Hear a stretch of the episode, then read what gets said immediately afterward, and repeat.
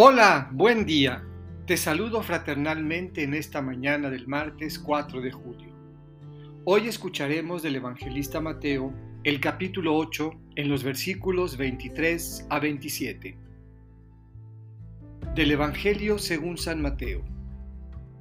En aquel tiempo, Jesús subió a una barca junto con sus discípulos. De pronto, se levantó en el mar una tempestad tan fuerte que las olas cubrían la barca, pero él estaba dormido. Los discípulos lo despertaron diciéndole, Señor, sálvanos que perecemos. Él les respondió, ¿por qué tienen miedo, hombres de poca fe? Entonces se levantó, dio una orden terminante a los vientos y al mar, y sobrevino una gran calma. Y aquellos hombres maravillados decían, ¿quién es este a quien hasta los vientos y el mar obedecen? Esta es palabra del Señor.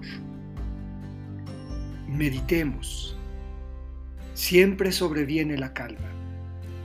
Miedo tenemos todos y miedo tendremos siempre. Una reacción propia de nuestra condición que nos retrae ante la adversidad o huimos para no enfrentarnos a ella. A veces sentimos que perecemos porque nuestra fe se ahoga en las tormentas y agotados gritamos al Señor que nos salve. Su voz y su presencia dentro de nosotros nos dan la certeza de que siempre habrá esperanza y sobrevendrá la calma. ¿Por qué tienen miedo?